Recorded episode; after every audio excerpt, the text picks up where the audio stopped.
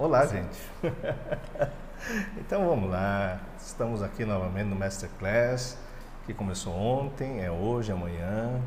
E seja bem-vindo aí mais uma vez na nosso, no nosso bate-papo, né, gente? Então hoje nós vamos estar falando com vocês sobre como desativar a rota do trauma com o segredo da neurociência e da Bíblia.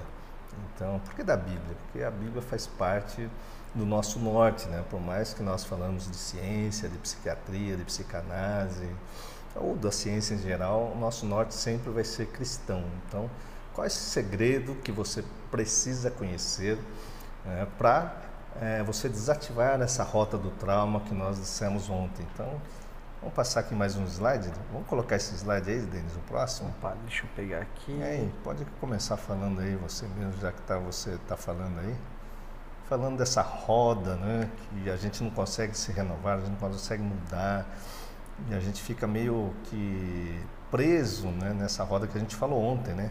São os quatro pontos importantes que vocês precisarão aprender. Né? Aliás, antes de fazer isso, Denis, vamos fazer o nosso exercício que é mais simples. Opa, vamos. Que é da, da respiração, né? Porque o pessoal não chegou ainda.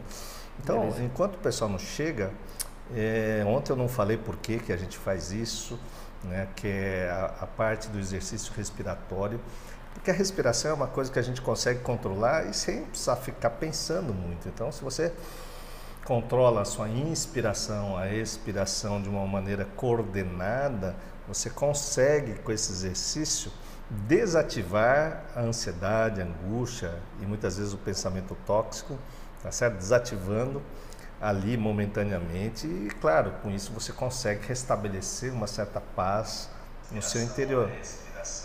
Então, vamos lá, né? É, fazer esse exercício de respiração enquanto o pessoal está chegando aí. Então, feche seus olhos, tá certo? E nesse momento também, que através desse exercício, você pode aliar isso à oração. Você pode fazer uma oração enquanto você faz o exercício de respiração. Então, feche seus olhos. Vamos lá. E, e só segue o que eu estou fazendo aqui. Então, inspira, puxa o ar, né? E você vai segurar o ar lá em cima com o pulmão cheio. Vai, segura, segura, segura, segura, segura, segura. Vai segurando aí. Segura o ar, segura, segura, segura, segura, segura, segura, segura, segura, segura. E vai soltando lentamente. Isso, vai soltando lentamente. Quando esvaziar o pulmão, você relaxa aí na sua cadeira. Isso, e à medida que a gente for fazendo esse exercício, vai soltando toda essa tensão muscular, se ajeitando na sua cadeira e vamos na segunda respiração. Puxe a respiração com os olhos fechados, enche o peito e você vai lá. Segura, segura, segura, segura, segura, segura, segura, segura o ar, segura o ar, segura, segura, segura, vai relaxando, relaxando, relaxando e vai soltando o ar lentamente, vai. Isso, relaxe aí na sua poltrona, na sua cadeira. Terceira vez, respira fundo, puxa o ar lentamente, vamos lá. Isso, agora você segura, segura, segura, segura, segura, segura, segura aí, segura, segura, segura, segura, segura, segura, segura, segura. Isso, vai segurando e vai soltando lentamente. Isso, solta o ar, relaxa na poltrona. Enquanto você vai relaxando, vamos agradecendo a Deus. Então, nós agradecemos, Senhor, por mais este momento na Sua presença. E a Sua presença tem que inspirar o conhecimento no coração e na mente de cada um que nos ouve, mas que o Senhor toque o coração de cada um, Senhor, que cada um aquilo que veio buscar sobre esse tema que nós vamos abordar hoje, mas que o Senhor ministre no coração, se faça sentido para cada um aquilo que nós vamos estar ministrando hoje em Seu nome. E nós te agradecemos também por estarmos aqui vivos, com saúde, em busca de conhecimento, porque o conhecimento é a única forma de nos transformarmos e transformar a nossa vida interior, os nossos sentimentos, as nossas emoções Respira fundo. Segura, segura, segura, segura, segura, segura e vai relaxando aí. Isso, relaxa. Ufa, e ótimo. Então vamos hoje, né? Denis, põe o primeiro slide e aproveita e já comenta aí, faz um, é, um comentário do que a gente conversou sobre ontem, que é essa roda que o Denis vai mostrar aí para vocês. Vou colocar aqui bem rapidinho para a gente é, falar sobre o que a gente falou ontem.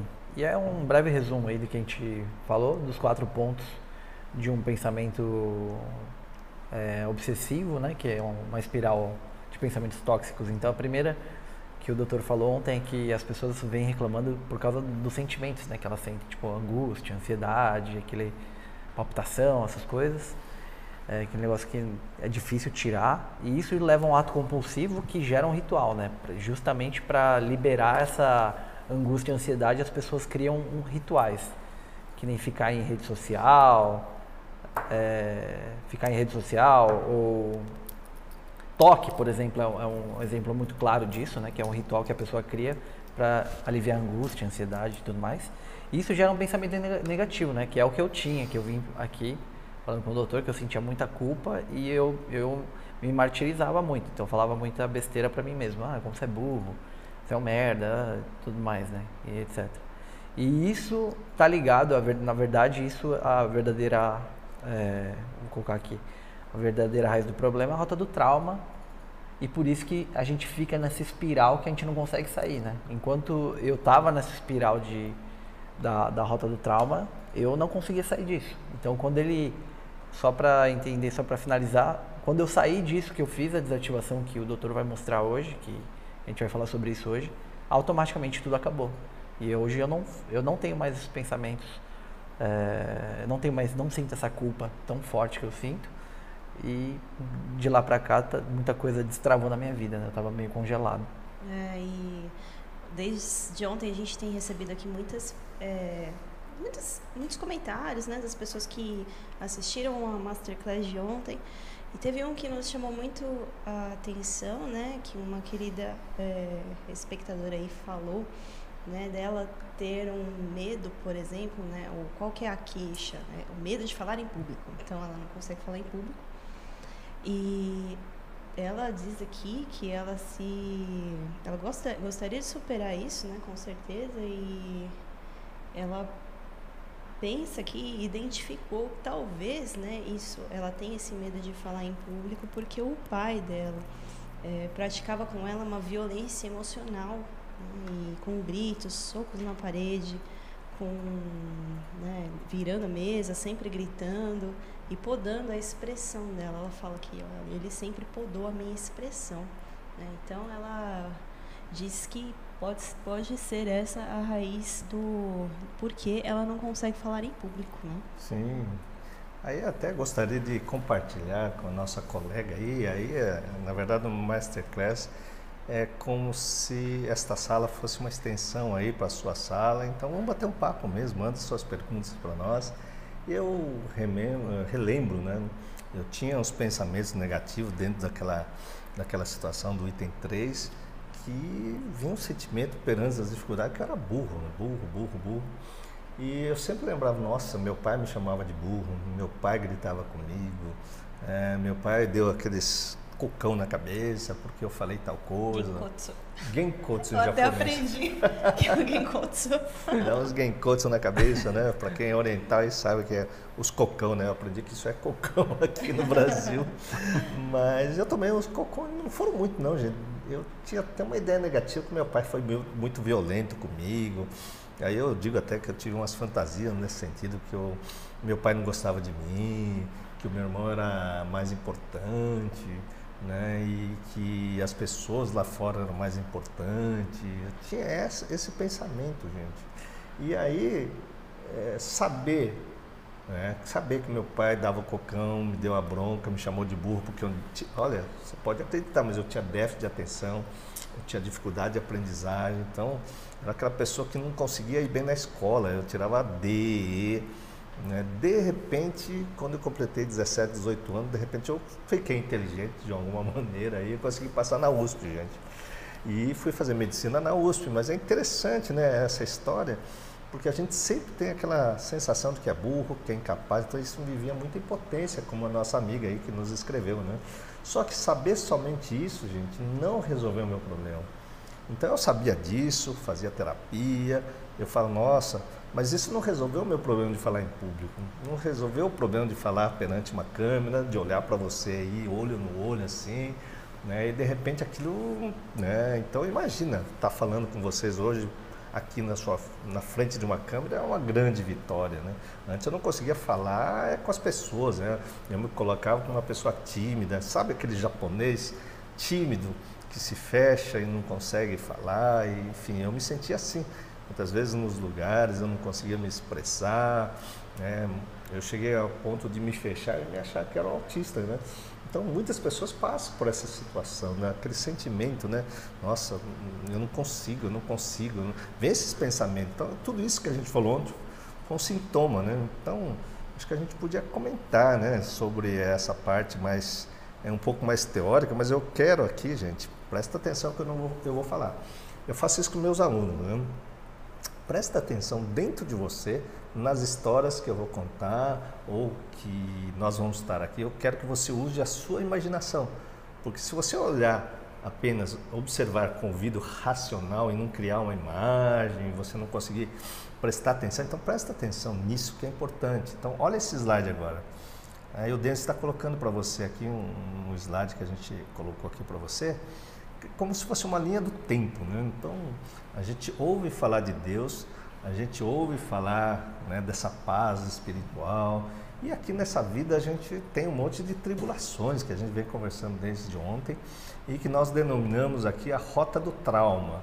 E a rota do trauma, como eu comecei a dizer ontem, é aquela situação que parece que é, está dentro de mim e eu não consigo lidar com aquela rota do trauma, parece um caminho desburacado, para mim não é só um caminho, mas é, enfim, eu entro dentro de, um, de uma bolha e aquele pensamento espiral, né? Então, de onde vem? Olha esse slide aqui, gente. Então, imagine aí que eu falei para você, usa sua imaginação, né? Ah, desde o nascimento, tem um bebezinho aí no slide de vocês, né? Ele nasce e olha o que está escrito em amarelo aqui: longa fase de dependência emocional, mas os obstáculos da vida. Então, observe o que eu coloquei aqui, grifem isso na sua cabeça, presta atenção. Imagina o bebê quando nasce. Aquela cabecinha, ele tem 100 bilhões de neurônios, que é a mesma quantidade de neurônios que você tem hoje, só que ele é imaturo. Então, a imaturidade cerebral, ele não consegue andar, ele não consegue falar, ele não consegue se virar sozinho, mas a única coisa que ele tem são os impulsos. É os impulsos, né? Quais são os impulsos? De fome, sede, e ele vai chorar. Então a criança começa a desenvolver uma linguagem de birra, literalmente. E tem aquela frase, né? Quem não chora não mama, né?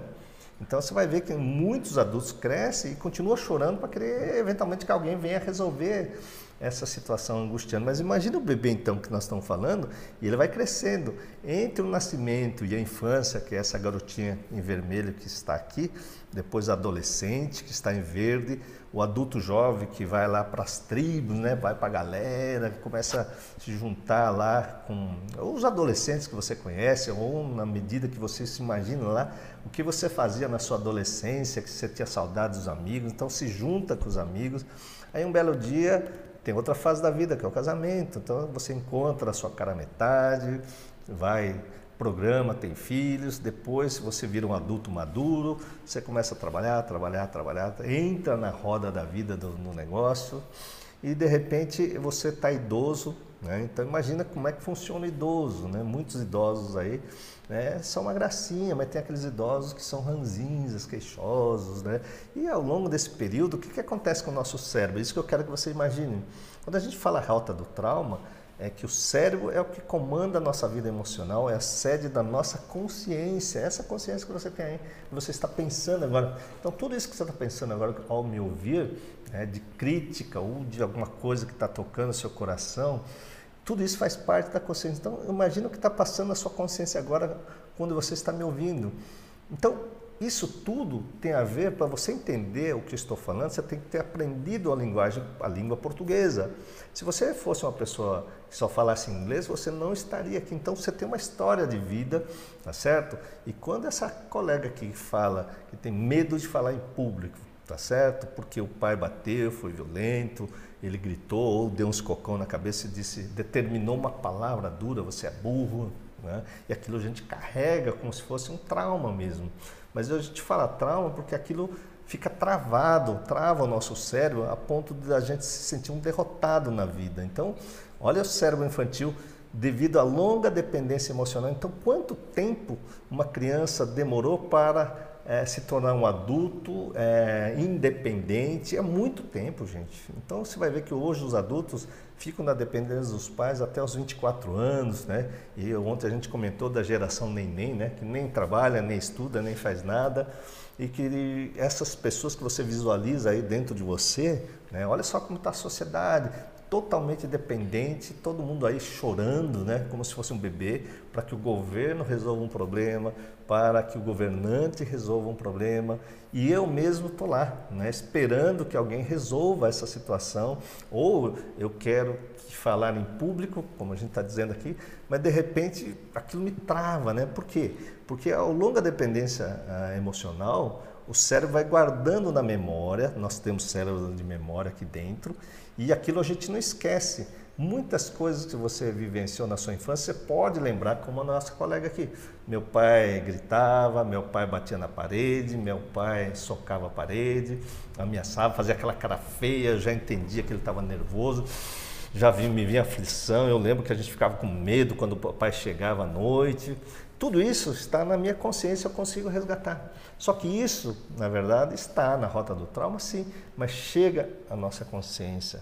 A questão maior que essa longa dependência vai causando um trauma. Vamos usar um exemplo aqui, olha aqui os elementos. O primeiro trauma foi um dedo apontado, isso aqui é o um apontador, né? Você aponta ali, vem um dedo apontado falando você é burro, você está lá, um fato lá.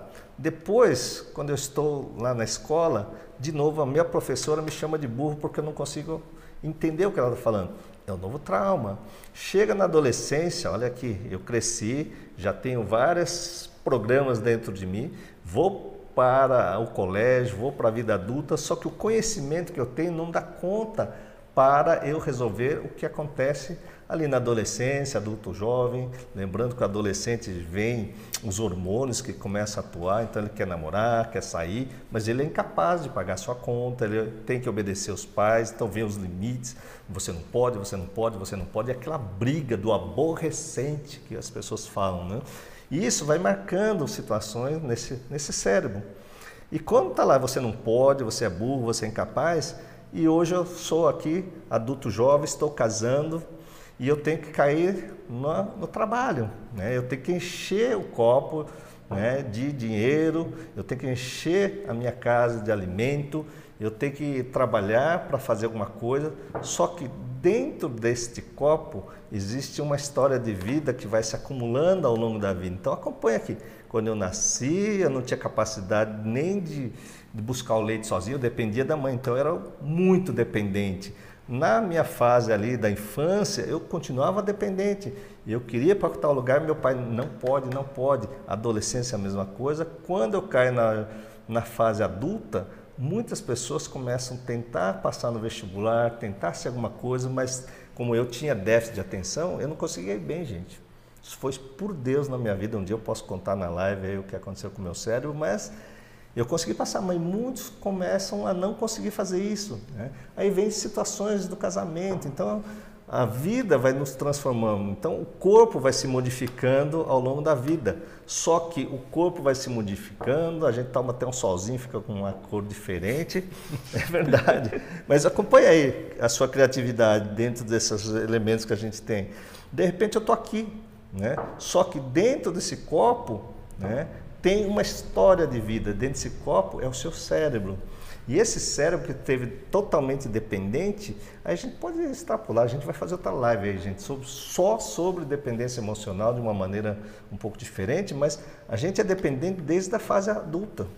E aí a gente se torna pessoas dependentes e quando surgem obstáculos, aqui, vamos botar um obstáculo aqui. Bota uma coisa grande aí. um obstáculo. Pega aí. Isso. Eu tenho que ultrapassar esse obstáculo aqui. Né? E aí é muito grande, gente. O que, que acontece? Eu me sinto impotente porque eu não sei. E esse obstáculo pode ser aquilo que a gente conversou ontem: o vizinho que está incomodando e eu não sei resolver o problema com o vizinho. O marido que pensa diferente de mim e eu não sei resolver isso. Logicamente, o meu cérebro contém tudo isso. Aqui eu me sentia impossibilitada na minha adolescente. Aí eu começo a brigar como se fosse adolescente. Né? Quantas vezes a gente vê adultos brigando e, na verdade, imagina eu adulto brigando, né, Renata? Como é que funciona isso? Você está falando. É, a gente estava conversando quando dois adultos estão brigando, duas pessoas, né? Duas pessoas brigando, né? Elas parecem crianças, né? Discutindo, porque assim, imagina um, dois caras se estranharam no trânsito e aí um fechou o outro, aí fechou o farol, um para do lado do outro, começa a falar um monte de coisa, ah, você não sei o quê, um monte de palavrão. Mas se você substituir os palavrões que eles falam para tipo, ah, você é um bobo, você é um banana. Você é um banana, você é um bobão. Ah, você, se você substituir os palavrões por coisas que a gente fala quando a gente é criança, você vai ver que é a mesma coisa, que eles estão totalmente regredidos ali naquela situação, né? Nossa, e dá a impressão que os adultos estão brigando por um pedaço de bolo. O seu bolo é melhor que o meu. O seu pedaço de bife é melhor que o meu. Eu estou falando do bife, gente, não é porque eu, tô, eu passei por isso. Imagina, eu sou 16 filho de uma família muito grande. E quem chegasse depois eu ficava sem bife. E o bife não era sempre, não. Geralmente era carne de frango ou as pelancas. e, claro, imagina um bando de filhos lá se juntar para comer. Eu lembro que tinha umas panelas gigantescas. E a gente sempre ficava olhando o bolo do, do irmão mais velho, né? Ou meu pai mesmo dizendo, você é burro, olha aí como é que é o vizinho que é melhor que você. Gente, isso foi criando verdadeiras sensações, sentimentos que eu não sabia de onde vinha e fiquei ficava martelando na minha cabeça. Né? Então, assim, e quando alguém vinha e colocava um obstáculo na minha frente e ficava martelando lá.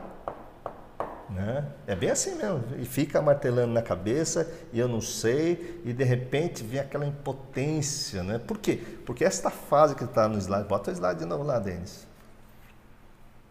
Que o, o, o... bota, tira aí a criança. A, a infância estava. É o meu mal. Vamos tomar aí uma aguinha. Ótimo, olha esse slide então. Devido à longa dependência emocional, mais os obstáculos que tem durante a vida, nós trazemos recursos infantis, como a Renata colocou aqui, para resolver né, pequenas atritos no trânsito. Eu lembro que muitas vezes eu chegava no estacionamento, gente, antigamente, que eu não sabia nada disso, eu ficava lá olhando a minha vaga como se o meu irmão fosse entrar na frente da minha vaga. Então... Eu não sei vocês, mas eu ficava angustiado, assim, cara, o cara vai roubar minha vaga, o cara vai roubar a minha... É como se ele fosse roubar o meu bife. Então deixa eu entender aqui, se esse obstáculo apareceu aqui quando eu era criança e ele é parecido. Sim. Eu aprendi a lidar com esse obstáculo quando eu tinha essa idade aqui? Não. Não? Não. Como isso então? Veja bem, criança consegue resolver o problema da fome? Não. Criança consegue, adolescente está querendo, é, enfim, é, eu lembro muito bem que eu queria eh, mexer com eletricidade. Né? Um belo dia eu fui lá inventar de mexer, destruir um motor que existia, motor que existia lá, no fundo desmontei tudo e para montar aquele treco. A gente acha um sentimento de eterno, que a gente sabe tudo, né? Mas criança quando vai mexer aquilo, ele acha que vai imitar o pai dele, né? E eu achava que eu conseguia. Eu lembro muito bem que eu desmontei tudo para montar aquele treco meu cérebro. No... E a culpa? E a culpa que vinha? Eu lembro muito bem, isso é racional, gente, que eu fui mexer num globo, que estavam trocando esse globo da rua, e de repente é, eu estava lá, que, uma, uma, na frente da minha casa era esta rua de terra, aí estava trocando poste, Aí tinha os globos que iluminavam a rua, que eles estavam trocando também o poste e o globo, e estava lá. E eu, de curiosidade, fui abrir aquele treco lá para ver o que tinha dentro, que era lâmpada, né? Aí o globo fez assim! E o desespero depois, né? Porque quebrou. eu olhei no lado. Cara, eu passei a manhã inteira escondido debaixo da cama, gente, num pavor, num terror, porque eu sabia que se meu pai soubesse que era eu, ele ia me bater, ou ia acontecer alguma coisa. Eu lembro disso racionalmente. Só que isso ficou em algum lugar na rota do trauma que acontece na vida de uma criança. Né? Ali ninguém soube daquilo. Mas qual sintomática hoje que até recentemente aparecia? Toda vez que eu tinha que mexer com o computador, né, minha filha dá risada, ela está aqui presente hoje nos monitorando ali, mas até recentemente, quando o computador deu problema, Cara, veio uma sensação de impotência, que eu fiz coisa errada, e aí eu comecei, e ela dava risada. Ela está fazendo medicina, está no sexto ano, né, gente? a Kaori, né, minha filha. E ela dava risada, falava, pai, calma. Aí eu pensei assim, cara, tem que falar inglês, mas eu sou burro, não sei falar inglês. eu tenho que pedir suporte no site americano. Por que, que eu fui comprar esse negócio né, ligado a alguma coisa assim que eu não sei, não entendo absolutamente nada? E ela, calma, pai, de boa. Gente, só que esse ato compulsivo apareceu no meu dia inteiro, essa, essa rota do trauma, que eu nem sabia que era trauma. E ela dando risada e ela, calma, pai, calma, calma. E eu assim, né? O que, que eu fiz, gente? Naquele dia que eu, esse probleminha que apareceu, que é um computador que veio com defeito, eu já me senti burro, incapaz, comprei errado. Essa foi o sentimento que apareceu dentro de mim, assim, mas não veio exatamente dessa forma, veio com uma agitação. Eu estava agitado, agitado, agitado, agitado. Naquele dia eu cozinhei, lavei a louça, aí ela não consertou, gente. Ela foi conseguir contactar com o vendedor, era meia-noite e devolveu meia-noite. Até então estava descobrindo porque o computador não funcionava. Cara, o que, que aconteceu? Eu almocei, fiz o café da tarde, aquela coisa não se resolvia. Preparei o jantar, todo mundo jantou, lavei a louça e eu não conseguia ficar. Eu estava compulsivo para fazer coisas. Você arrumou um monte de coisa para fazer, menos aquele negócio. Não, e aquela, aquela coisa, né? Eu coloco, dizer assim, eu não tenho uma borboleta, eu tenho um borboletário aqui. Só não, deu, só não me deu diarreia, gente. Mas isso por quê? Porque uma coisa de criança aconteceu aqui atrás, uma dificuldade que aconteceu involuntariamente, não foi ninguém que me bateu, não foi uma coisa que eu já sabia que eu fiz coisa errada por conta da minha educação. Não mexe nas coisas do outro, vai quebrar as coisas e blá blá blá blá blá. blá. E um belo dia uma criança, eu lembro que eu devia ter uns 5, 6 anos, né? E puf, ali se instalou uma questão perceptória. Mas aí eu quero te fazer uma outra pergunta, Sim. então. Se você quebrou um negócio na sua casa lá quando você era criança, seu pai brigou com você, então agora você está traumatizado, mas a culpa é do seu pai? Sim, olha só essa pergunta, gente, né? Essa pergunta é importante, gente. E é importante, inclusive, para quem for nos procurar. Aliás, gente, vocês podem vir conhecer a nossa casa aqui, o Instituto Cristão de Psicanálise.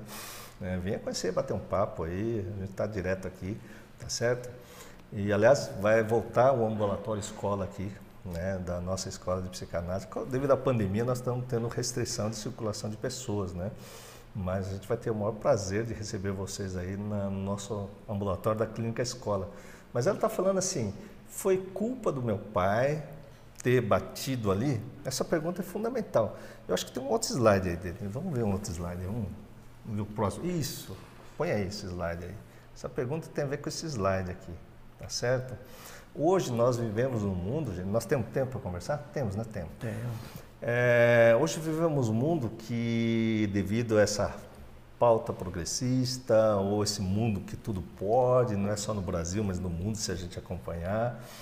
E a maior reivindicação da sociedade é não ter limites, tá certo? Só que a própria Bíblia diz que na nossa infância quem dá limites os nossos pais. E os judeus têm o Bar Mitzvah, né, que até os 13 anos os pais cuidam, dão limites e qualquer equívoco, pecado cometido é devido aos pais. E depois dos 13 anos, na verdade, eles podem ler a Torá e a partir de então eles têm uma responsabilidade, inclusive no mundo espiritual, de ser considerado como adulto. Então o cérebro vai amadurecendo, gente. Só que nesse amadurecimento é importante ter um limite, né? E o limite é dado pelos nossos pais. Então olha, olha o que está escrito aqui: limite da educação. Olha a cara dessa menininha que está aqui quando a mãe está dando limite para ela. Quem nunca fez essa cara? Meu pai me dava limite, foi um pai fantástico. Eu reclamava, eu achava que meu pai era um carrasco, minha mãe, então, nossa, acabou com a minha vida. E olha, eu fazia terapia no mundo e achava assim que, sabe, a culpa era deles por eu estar traumatizado, eu estar impotente, e jogava a culpa neles. Né? Aliás, a primeira aula de, de psicanálise normal que eu fui dar, muitas vezes eu nem tinha noção do quanto eu falava isso e as pessoas saíam lá culpando os pais. Essa pergunta é fundamental, porque veja bem, limites da educação, olha para o outro lado desse slide lá, bota lá de novo tem uma palavra consciência. Está jogada aí, mas observa lá. De um lado, o limite da educação, de outro lado, consciência. Para você formar o seu pensamento, a sua consciência, é importante que você tenha limite. Porque uma criança que é criada solta, ela não vai saber a diferença de uma coisa com outro. Se alguém não chegar e parar a consciência dela, fala, presta atenção que você está mexendo no celular aí e você vai poder quebrar. Se ninguém falar que isso é um celular, que isso vai quebrar, e se um dia quebrar, tem que mostrar o que é quebrar, dando os limites que ela não pode mexer com o celular daquela forma. Ou seja, a educação é tão fundamental para a formação da consciência humana e o processo de formação do pensamento. Então o Denis gosta muito disso, né? Pedro, você precisa falar isso, né? Como forma o pensamento? É através dos limites da educação. Então, se você tiver uma criança que foi crescido aí, que é um menino é, lobo, vai pesquisar isso na internet, eles não têm uma certa consciência, vai conversar, eles estão assustados, parecem animais. Nós nos diferenciamos dos animais porque nós temos limite. E hoje nós precisamos. É como vão dar os limites para amenizar o trauma, por isso Falou-se muito em trauma, rota do trauma. Entretanto, o limite é fundamental. A questão é como a gente vai dar limite, sabendo que a própria a Bíblia diz, Paulo diz assim, quando era menino, quando era criança, não havia leis, não havia limite, não havia pecado. Depois vieram as leis e o pecado começou a habitar em mim. Ou seja, vieram os limites e o certo o errado começou a habitar em mim, mas veio o medo. Junto com aquilo que aconteceu na minha infância aqui, tá certo? São os limites. Então, a lei que meu pai me deu é ruim? Não, a lei é fantástica, gente. Eu não, eu não roubo, eu não mato, eu procuro andar na linha porque meu pai me deu uma educação anterior a qualquer coisa, a minha consciência. Né? Então, assim, entretanto, o medo veio junto.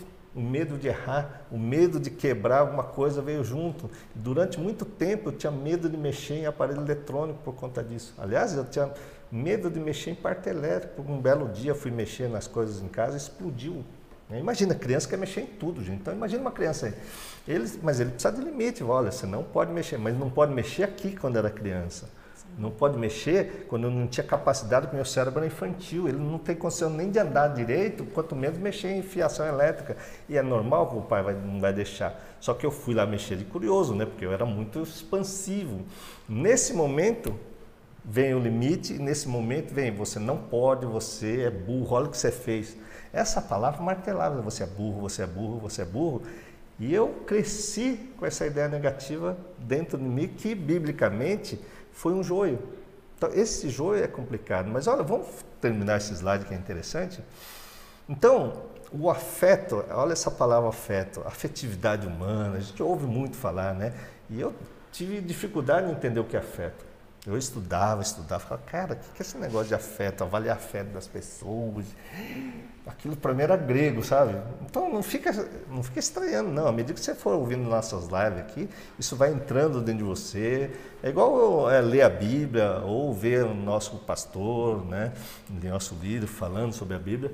É, o aprendizado entra por ouvir. Então ouve aí essa palavrinha aí, né? Sem ficar desesperado do outro lado, tá certo? Porque a ideia não é falar de psiquiatria para vocês, mas levar de uma maneira muito simples, né? E eu espero que você entenda. Quem não entende, por favor, faça as perguntas. Aí. Então, olha aí, afeto, vontade e cognição, tá certo? Então, na minha infância, eu gostava de brincar, eu gostava de explorar o mundo, e é claro, quando meu pai vinha e disse: você não pode fazer mexer na rede elétrica, você não pode mexer no globo, vai quebrar. Aquilo eu não gostava, tá certo? Então, só que aquilo causou o quê? Marcou o meu neurônio, a minha memória que eu não posso. E como eu sou um bom filho do pai, né, e também sou um bom filho da mãe, porque obedeci a minha mãe, eu costumo brincar, né? A gente é um bom filho da mãe, né? E é verdade, de uma mãe terrena, de um pai terreno, né? E aí, é claro, eu segui essa educação à risca, gente.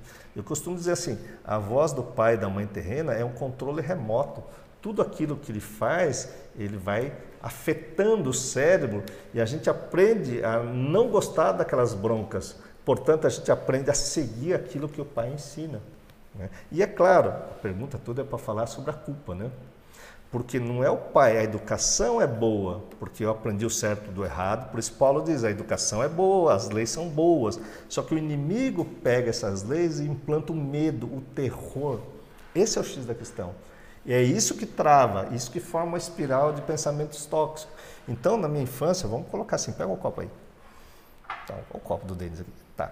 Aqui aconteceu um trauma que é um copo de água. É um copo de água, aqui dentro tem água. Aí hoje o trauma, a dificuldade é uma garrafa de água. a única coisa que tem são semelhantes à água. Então, nosso cérebro funciona por semelhança. Se na minha infância era um material que eu quebrei e hoje eu tenho que lidar com material, que é a mesma coisa, são materiais, aqui é água, aqui é água, o que muda é o casco, isso me trava a vida e faz com que eu tenha medo de enfrentar muitas coisas. Então, aquilo que está lá, bota lá o slide de novo, Denis. Então, aquilo na minha infância afetou.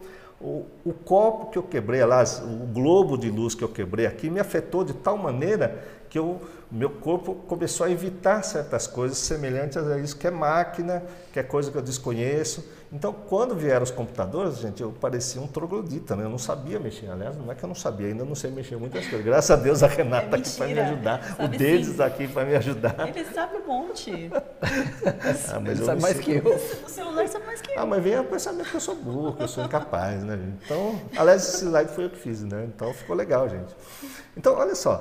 Aí vem o não gostar daquilo lá e hoje eu, eu associo a isso e criou uma rota do trauma que me trava aqui. Né? Então, aí o que acontece? Olha lá em cima o saber. O que, que eu aprendi com meus pais? Que eu não devo mexer em coisa que eu nunca vi, que eu posso quebrar. E hoje, todas as coisas novas, parece velho, né? Velho acaba tendo medo de mexer e vai se largando aí. Então, se a gente não se reatualizar, e particularmente como eu vou limpar essa rota do trauma? Porque se aqui teve um trauma, aí apareceu um copo, apareceu outro copo, tudo com líquido dentro, gente. E aí vai retraumatizando. E aí vai chegando as coisas aqui que são parecidas. Qual é a minha vontade? Olha lá a bolinha da vontade. Porque eu aprendi a me afastar do globo da luz lá que eu quebrei na minha infância, da, do, da parte elétrica que eu queimei os aparelhos, hoje eu tenho medo de estragar o computador, hoje eu tenho medo de fazer um monte de coisa. Então eu aprendi que a parte do saber a me afastar disso. Como eu sou um bom filho do pai, um bom filho da mãe, eu sigo essa educação. E eu nem sei que eu estou seguindo, mas eu reclamo que eu não consigo, que eu sou burro. Eu... E a minha vontade, que é a terceira bolinha que estava lá, tá certo? Aí que vem uma coisa muito interessante. A minha vontade, eu tenho uma vontade ambivalente eu quero ultrapassar esse obstáculo, aprender a mexer no computador, aprender a fazer umas coisas, mas como é doloroso tomar bronca, eu tenho medo. Eu tenho medo de errar, então eu não me arrisco. Né? Então o meu fazer fica extremamente é, fragilizado. E a minha vontade é fazer, mas o meu fazer não vai para ação. E o meu fazer é afastar porque isso se torna extremamente penoso. Então a minha vida trava aqui e eu não consigo ultrapassar esse obstáculo, porque esse obstáculo é semelhante àquilo que eu não resolvi na minha infância. Então essa analogia é bastante importante, eu, eu gosto muito de brincar dessa forma, porque dessa forma eu espero que você use a sua imaginação com o que a gente está falando. Então não, não basta saber que meu pai bateu na parede, socou lá e hoje eu tenho dificuldade de falar em público, tá certo? Porque de falar é importante, gente. Você precisa falar bem lá no seu emprego, você precisa falar bem nos lugares, você precisa se comunicar importantemente. E não é só você que mandou essa pergunta. Então, é importante que um é falar, o outro são milhares. Sonda o seu coração, vê onde sua vida está travada por isso. E é onde está aquela garota lá hoje. Vai lá, mostra o slide de novo, Denis. Tá. Hoje muitas pessoas estão travadas de braço cruzado com a cara emburrada. E essas pessoas vêm assim, buscando ajuda, né? Exatamente. Né? E a vida fica, né, causa, como chama? Rugas né, na testa, as pessoas ficam cara fechada, cara com, amarrada, né? com fibromialgia, porque a musculatura fica toda na defensiva, né? Então a gente vive Pessoa lutando, azeda, né? fugindo. Né? Nossa, azeda. Doutor, eu queria fazer uma pergunta aqui. É... Beleza, daí a vida da pessoa está travada lá na ponta, lá, né? Tem um monte de coisa que está acontecendo, ela então, toda vez que ela tem um obstáculo que parece com esse trauma, ela fica travada, congela e tudo mais. E aí, a minha pergunta é com relação não só a ela, mas outras pessoas em volta. É, ela acaba projetando isso em outras pessoas, tipo, descontando essa, raiva em outras pessoas, ou é, acaba culpando outras pessoas por essa trava que é dela?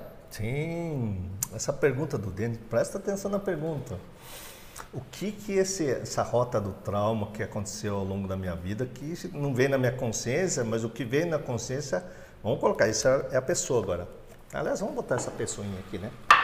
Isso aqui, tá certo? Isso daqui é uma pessoa que eu tive um trauma foi com meu pai, que me deu uma bronca aqui, me deu os cocão da vida, tá certo? E me apontava o dedo. Tuf. Cara, quando eu casei com a Midori, foi terrível. Estava falando com a Renata outro dia, eu passei 15 anos da minha vida brigando, né?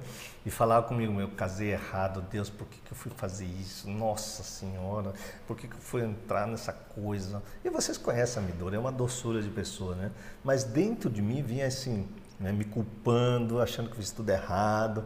Logo no começo, antes eu não sabia nada disso que a gente estava falando, eu falava para ela assim: Você não é meu pai, para de me cobrar, para de pegar no meu pé, você está querendo mandar na minha vida. Aliás, isso começou o dia que eu falei com ela que ia namorar com ela, gente.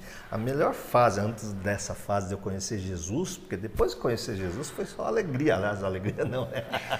Foi, no mundo tereis aflições. Não, foi tirar um monte de, de, de joio que estava aqui dentro, mas tudo bem. Aliás, a Midori me ajudou muito, gente. Então, casamento é uma bênção, gente. Amém. Se você é casada aí, ó, seu casamento é uma bênção, porque o seu marido vai ajudar você a explorar isso. Então, a Midori me ajudou muito. Ela é minha esposa e toda vez que eu falava para ela, você não é meu pai, a minha mente já estava projetando o indivíduo que me cobrava e dava limite. E casamento também é um limite, né? Então, as pessoas não querem o limite do casamento. Né? Então, por quê? Porque parece que prende. Quando eu fui casar com meus amigos de faculdade, diziam, você tá doido, você vai casar. Como eu falei ontem, depois eu tive quatro filhos com ela. Você tá mais maluco ainda, cara, você vai ter quatro filhos, um, dois, três, quatro. Mas a cada momento, cada filho, por exemplo, é uma restrição. Porque filho vem, aponta o dedo para nós e pede um monte de coisa. E quer mandar na gente. E a gente fala, você não vai mandar em mim, e vê aquela ira contra o filho. Então, de repente, um lugar onde eu deveria estar amando e sendo mais tranquilo, vem a ira. Porque todo mundo que apontava o dedo, coitado, gente do céu, eu não cheguei a pedir desculpa a todo mundo, não, mas se eu um dia apontei o dedo para você, eu te peço desculpa. Eu peço desculpa aí também.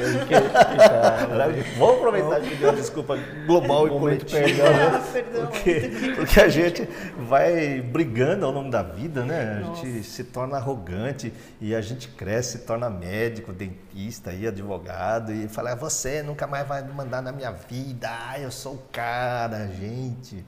E a gente acha que é o maior, mas o maior é o menor, gente. É, acho que todo mundo não tem um, tem um momento de show, assim, né? Sim. Eu me formei engenheira, né? E aí no primeiro ano de faculdade, um cara falou, não, você não vai se formar nunca. Você nunca vai ser engenheiro. Eu fiquei sete anos. Eu vou esfregar na cara dele. Ele saiu da faculdade. Aí eu perdi o. o... Seu estímulo. Eu Não, eu sabia o nome dele inteiro. Eu não conseguia achar ele nas redes sociais, porque eu queria adicionar ele para mostrar. Me formei, mas ele sumiu. E aí a gente cresce e fala assim. Mas eu me formei. E eu não tenho raiva. Não, é, não, não tenho raiva. Mas não, mas eu quero pegar o cara e esfregar cara, na parede. Eu sou, eu sou uma pessoa boa. Eu quero mal para ninguém. Pô. Mas essas situações é importante a gente compartilhar, gente, porque muitas vezes as pessoas vêm aqui a gente dando aula, né, a gente vê lá o pastor da nossa igreja e acha que ele é o super-homem, gente. Ele não é o super-homem, ele é um homem, é uma pessoa de carne e osso. E tem muitos pastores entrando em burnout aí, por quê? Porque as, as ovelhas acham que ele é super-homem, né? As pessoas idolatram muitas vezes, né? E ele se põe no papel que não tem defeito. Todos nós temos defeito. É muito simples subir no púlpito e dizer assim, nossa, nós somos pecadores, né? Mas olhar para dentro de nós mesmos, essas mazelas que nós temos, né? Uma coisa eu aprendi, que quando a gente começa a falar daquilo que, que nos machucou, nos feriu, né? E com leveza, com alegria, sem essa raiva de eu vou pegar o cara na esquina, né? E a gente poder é, ver o nosso passado né, e não tem nada que nos acuse. Isso é libertador. A questão é a seguinte: como limpar tudo isso, como a nossa colega disse? Né? Então, eu sei que eu tive um trauma com meu pai, né, com minha mãe, mas isso não resolveu o meu problema da rota do trauma, né, Denis? Isso é. Sim, eu ia saber, né? Só porque eu sei é, que aconteceu alguma coisa. Eu ia até te perguntar agora, doutor, agora que a gente tem todo esse quadro Sim. aqui maravilhoso de, de da copos, infância de copos. Cheio né? de coisa, né? Tá cheio de coisa aí. Parece um cérebro que é. foi colocado aí, né? Então, vamos passar o próximo slide, vamos ver o que Beleza. temos aí. Cara, a gente fez isso daí. Uh, rapaz, isso aí é legal. Colocar o próximo slide para a gente já entrar. Olha esse slide aí, que é legal, gente. Porque olha só, gente, a Renata comentou aqui, né? Quantas vezes a gente faz essa cara ao longo da vida, gente? Hora a gente parece o Fred Krueger, né? Com essa carinha com a tesoura, né? É, hora a gente parece aquele cara que fica tenso, hora a gente tá chorando, né? Que é um cara de bebezão mesmo. Olha aí, o bebezinho o bebezão crescido, né? Então hoje, muitas vezes, a gente se pega nessa situação que a gente chama de roda do trauma, e as pessoas estão sentindo aí ó, um medo sem sentido, sensação de vazio e um desamparo, né, uma solidão interior muito grande, uma irritação nas relações que a gente colocou ontem, uma dependência emocional das pessoas que vem uma insegurança muito grande e fundamentalmente assim parece uma criança, um adulto birrento, né? Então, volta, põe no nosso slide lá, que é nós, aí, nós mesmo aí, ó.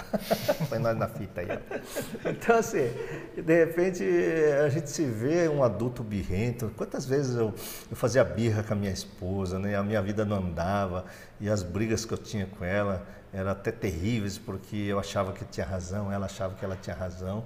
E é exatamente isso, né? Uma criança birrenta, um adulto birrento que chora, chora, chora. Aí não vou estender nessa teoria, um, um dia a gente pode fazer uma live só de adulto birrento, né? Que aliás, se vocês quiserem sugerir tema para o nosso canal aí, por favor, entre em contato, manda suas, ah, é, suas sugestões de né? dúvidas, né? porque fala aí, ó, eu quero saber desse tipo de problema para nós, porque a gente seguia para a gente conversar. A ideia aqui é a gente bater um papo com vocês. Então, e é importante, gente, não é levar o que nós queremos, mas levar aquilo que vocês estão precisando ouvir em cima de uma maneira bem leve, né? Então, é, esse adulto birrento que a gente está falando, gente, é o que Jesus diz, né? Birrento é da criança, e Jesus diz: Vinde a minhas criancinhas, a ela será dado o reino dos céus. Não as impeçam. Né? Então, existe uma criança birrenta dentro de cada adulto. Né? Então, se você vê, a carinha é a mesma daquele bebezinho lá.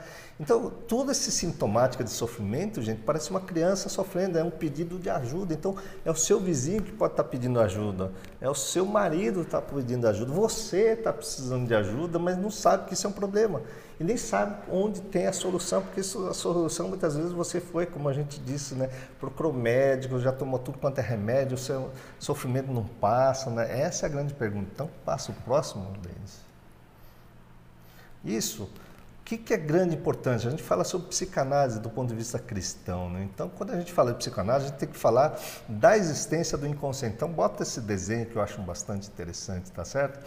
A nossa parte da memória, a gente tem aí, ó, segue o slide, ó, 10% está no amarelo lá em cima, que é o consciente, 10% está debaixo na superfície da água, que a psicanálise chama de pré-consciente, mas não é para você decorar nada disso não, gente. Mas o mais importante, 80% dos nossos impulsos que a gente não domina, né, que vem os pensamentos, que vem as sensações físicas, estão no nosso inconsciente. Então, se você seguir aí uh, o que está escrito, gente, então eu quero sim praticar o que Jesus nos ensinou. Eu quero ter paz, eu quero ter domínio próprio, eu vou para a igreja, eu leio a Bíblia, eu conheço a palavra de Deus. Ou quem não conhece, por favor, gente, a Bíblia é o livro que transformou a minha vida, transformou a vida do Denis, transformou a vida da Renata e continua transformando a nossa vida, gente. A coisa mais importante do que a gente está dizendo tudo aqui, a gente pode falar de neurociência. Por isso, qual o segredo da neurociência? Na verdade, é desvendar o que está escrito na Bíblia para aquelas pessoas que não conhecem a Jesus. Se você conhece a Jesus, eu estou repetindo aqui você já conhece, gente. mas o nosso objetivo aqui é que você compartilhe com pessoas que não conhecem a Jesus de uma maneira racional, porque o nosso culto é racional, como está lá em Romanos 12, verso 2, está lá, preste o culto racional para que você transforme-se através da renovação da vossa mente, para que você consiga é, obter sim, né? Essa paz, esse domínio próprio, tá certo? Tudo isso que está em Romanos 12, 2, vai lá ler a sua Bíblia e isso está escrito, mas é necessário que a gente tenha conhecimento. Por quê? Porque a gente não tem acesso, coloca lá de novo a memória.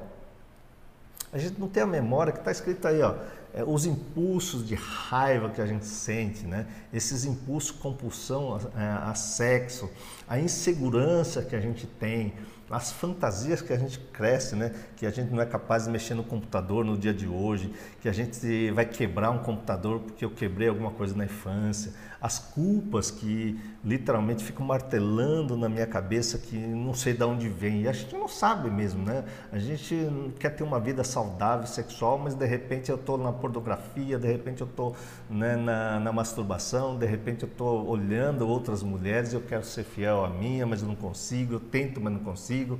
Eu quero livrar do medo, mas aquela sensação que eu sinto, aquelas borboletinhas me dá medo, né? Me dá insegurança. E é sempre corporal. Então observa a partir de hoje como é que seu corpo anda. É importante você observar a si mesmo, porque Romanos 8, lá que eu disse ontem, sonda o seu coração. É aqui, ó. O problema nosso está no coração e no estômago. Eu disse, vem sintomas de vontade de vomitar, diarreia nervosa, diabetes, né? Aliás, quer conhecer o canal do Denis aqui sobre diabetes, gente, é fantástico. Você vai saber quais são os alimentos legais para você controlar o seu diabetes e tá tudo muito mastigadinho lá na Liga da Saúde, né, Liga da Saúde. Então assim, mas mesmo sabendo que tem resposta no meu diabetes, eu continuo comendo compulsivamente, porque vem um impulso que me causa ansiedade, vem esse vazio, mesmo sendo diabético, eu não consigo controlar isso, gente. Então, de onde vem? Do nosso inconsciente. Então, o grande segredo, por que, que isso é importante? Porque isso pode passar o próximo slide, Denis? Então, uh, aliás, não é slide, então vamos lá, antes de é chegar. É a massinha, doutor. Ah, Eu massinha. até ia te perguntar isso agora. Sim. É, a gente, agora que a gente tem isso tudo aqui, é... vamos lá. Sim, vai lá. Então, eu tive um trauma aqui na infância, né, aqui, aqui no passado, e isso me afeta para o resto da vida, né? Sim. Então, essa rota do trauma é que está me afetando. Sim. Como é que a gente faz para desativar isso e já linkando nessa pergunta é, depois que eu desativo esse, essa memória desaparece, o que acontece com isso? Sim.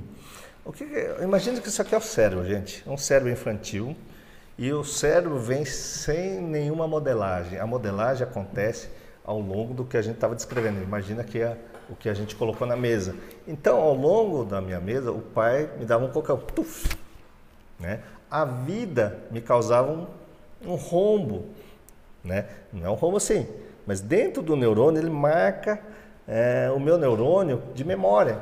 Ele vai formando pequenas marcas, um mais profundas, outro mais leves.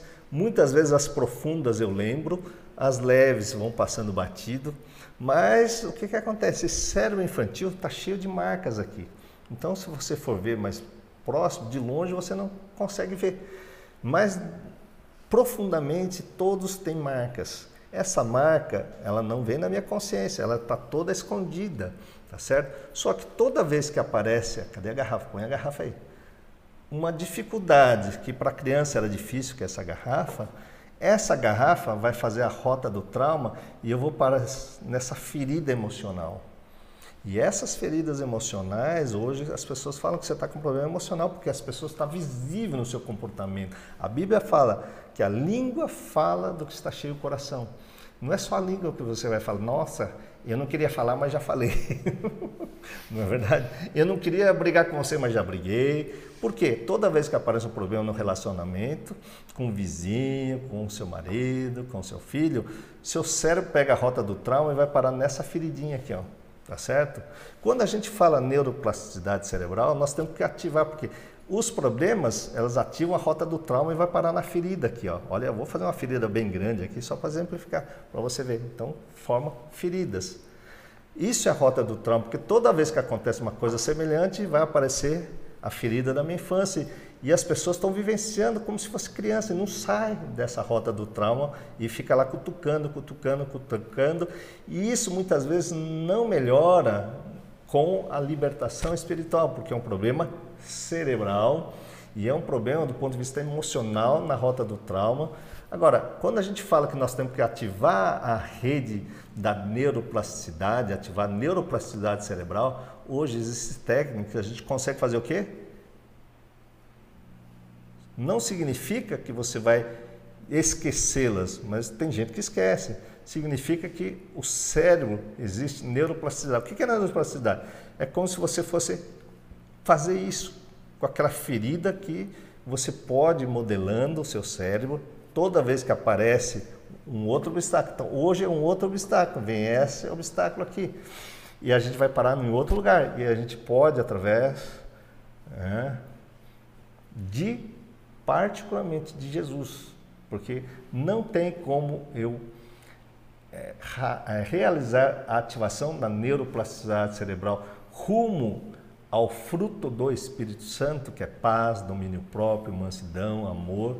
E isso pode, você que não conhece, vai lá ler em Gálatas capítulo 5, no verso 22, que é você ter tudo esse domínio próprio que a gente não tem, gente. Então, como é que a gente vai é, fazer isso, tá certo? Então, é simplesmente ativar a neuroplasticidade cerebral, tá certo? E essa neuroplasticidade cerebral é a nossa capacidade, por exemplo, nós temos várias pessoas famosas que tiveram aí acidentes, né, que destruíram parte do cérebro. Então, quando destrói a parte motora, eu não consigo mexer. O fisioterapeuta, que é tão importante, ele vai fazer fisioterapia motora. Então, ele vai fazer com que áreas do cérebro assumam essa capacidade de você voltar a mexer através da atividade é, da fisioterapia. Então, muito se recupera. Tem gente que lesa áreas da fala e com o estímulo ela volta a falar, a gente consegue compreender. Claro, pode ser que não volte totalmente, mas áreas do cérebro começam a assumir essa neuroplasticidade. Então, o cérebro tem a capacidade de neuroplasticidade, que é o que nós estamos falando. Então, esse conceito que é muito interessante, a gente pode fazer do ponto de vista emocional. Tá certo? Sim, é verdade. Eu posso falar aqui brevemente sobre o que aconteceu comigo aqui, porque eu cheguei num ponto da, da minha vida que já estava tentando tapar esses buracos aí com, com muita coisa errada, sabe? E eu cheguei aqui meio que sem esperança. Mas aí quando eu descobri que isso tinha que o cérebro é essa é, é esse órgão maravilhoso, né? Que nenhum, nenhum ser humano ainda foi capaz de compreendê-lo 100%. Mas ele é, ele é um órgão divino, é maravilhoso, porque ele consegue se reestruturar e se transformar, né? E se renovar. Né? E tem como você ultrapassar todas essas coisas, essas feridas que é, machucam a gente, a gente vai atrás de outras coisas para para preencher, mas preenche durante um tempo, daqui a pouco já não é mais suficiente, a gente vai atrás de outra coisa, de outra coisa, de outra coisa, nunca está 100%, né? É difícil você encontrar uma pessoa que fala, nossa, eu estou 100% com Deus, estou bem, estou, nossa, joia. Mas é, é essa essa função aí que o cérebro tem, que um dia eu vim aqui e o doutor me contou essas coisas e despertou dentro de mim uma esperança, né? De, daquela época que eu estava em depressão, muito mal, né? Muito mal, muito, muito é, desenganada, vamos dizer assim, né? Então, Isso me trouxe esperança. Deixa eu perguntar uma coisa. Se você desativar a rota do trauma, o que acontece? O, a memória está lá, mas então você desativou o quê? O que, que significa desativar a rota do trauma? Isso a gente vai conversar amanhã, a gente vai receber as perguntas, mas eu vou dar uma dica aqui. Existem estruturas dentro do cérebro que hoje nós sabemos que podemos acessar essas estruturas do cérebro e particularmente um conceito muito importante que eu aprendi. Por exemplo, se você está me ouvindo aí, Tá certo? Aliás, você está me ouvindo. uma situação hipotética, né? imagina uma pessoa que é, não enxerga, é cega, tá certo? Então você está num ambiente que você não está enxergando absolutamente nada e também você não está ah, ouvindo absolutamente nada. E aí está tendo um tiroteio ao seu redor né? e você não está ouvindo e nem vendo e todo mundo está correndo e você está lá. Você não tem sensação física nenhuma. E você não vai ter medo, você não vai ter paura, não vai vir pensamento ruim, que alguém vai te pegar e você vai morrer, porque seus olhos, que é o seu órgão do sentido principal, ele não está enxergando e o seu ouvido não está ouvindo. E Jesus nos ensina, se o seu olho está te incomodando, é melhor você arrancar e jogar fora. É, se o seu ouvido estiver ruim, é melhor ser surdo, é melhor você perder uma parte do corpo, né? do que ter medo, ter pecado ou ver essa perda da nossa fé, porque o inimigo espiritual eles querem, ele quer que nós percamos a fé. E nós vivemos nessa angústia, nessa ansiedade. Então, biblicamente falando, gente, nós somos sequestrados nossos pensamentos criativos, nós perdemos tempo porque as pessoas não têm recurso para fazer isso que eu estou fazendo, que demora tempo. Né? E mesmo assim, é claro, não ficou perfeito, que a minha mão não é perfeita, mas a gente pode ir consertando aos poucos as feridas emocionais e quando a gente desativa uma rota que particularmente a primeira, o item número um de ansiedade e angústia, que são sensações corporais, o nosso cérebro não vai atirar, ativar a rota desse, desse trauma e nem vai ativar a rota do trauma que é luta, fuga ou congelamento. Nós vivemos aqui, nesse plano terreno que nós colocamos aqui, numa luta diária, mas isso está decretado lá em Gênesis capítulo 3, que eu gosto muito. Gênesis capítulo 3, Jesus decreta que no mundo a mulher vai ter a dor do parto, o homem vai trabalhar o dia inteiro. E Jesus fala que no mundo tereis aflição. Nós teremos aflição. Resta saber como é que a gente vai nos unirmos aqui, enquanto seres né, que vamos se ajudar, para que a gente consiga passar esse caminho. Né? É, sem sofrer essas questões muito intensamente, mas olhando firmemente para Jesus, o consumador da nossa fé, que está em Hebreus capítulo 12, no verso 2. Só que toda vez que eu tento resgatar minha fé, minha esperança, o meu amor, aparece um obstáculo. Saiba de uma coisa, guarda bem no seu coração esse ensinamento. Hoje, toda vez que eu vejo um obstáculo, é, eu vou olhar para esse obstáculo olhar para dentro de mim mesmo, por isso é o segredo ligado à Bíblia. Sonde o seu coração e vê qual sentimento tem, mas não tenha medo dele, porque o medo vai fazer com que você fuja para as redes sociais, fuja para o ato compulsivo de uma coisa que está dentro de você. Só que Jesus nos chama e ele fala assim: o reino de Deus está dentro de vós, ou seja, está dentro do meu cérebro. Assim como a rota do trauma também está então, se a gente for lá para Hebreus capítulo 8, o segundo tabernáculo, para quem não conhece, talvez seja um pouquinho difícil a compreensão, mas é nós encontrarmos com Jesus. Porque ele diz: Eu sou o caminho, a verdade e a vida. Então, existe o caminho do trauma, mas existe o caminho da minha segurança, da minha fé e da minha esperança no invisível de Deus na minha vida, mas isso é um caminhar com Deus, é a transformação que vem de dentro para fora. Só que as pessoas que nos ouvem aí, particularmente as pessoas que não são alcançadas ainda e compreendem o Evangelho, eles estão na rota do trauma. E essa rota do trauma, eles estão indo para um caminho de se saciar dessa angústia, causando mais trauma ainda, e aí vem frustrações, frustrações. Então, quanto tempo você vai levar para que você se ajuste aos ensinamentos de Jesus. Né? Então, o maior segredo que eu posso deixar com você, que a gente vai voltar a discutir amanhã, como eu posso, tá certo? Não acessar a rota do trauma e definitivamente caminhar com Jesus. Essa é a grande pergunta para amanhã. Anota aí, me cobre, faça suas perguntas aí, porque a gente tem que responder perguntas. Aliás, mande sugestão de live também aí para nós. Verdade. Põe a gente para trabalhar. É, a gente quer conversar com você, né? Sim. Não é, é entre nós, mas é com você também. Então, principalmente, na verdade. O que me ajuda com as perguntas? Eu tenho uma pergunta da Silene aqui. Silene Silva é. Silene. Demissão do trabalho pode aflorar em nós sentimento é, de rejeição?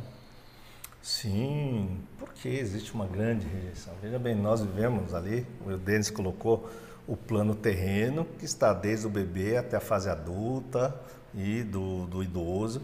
E lá a gente vai sofrer é, uma, uma perda de emprego.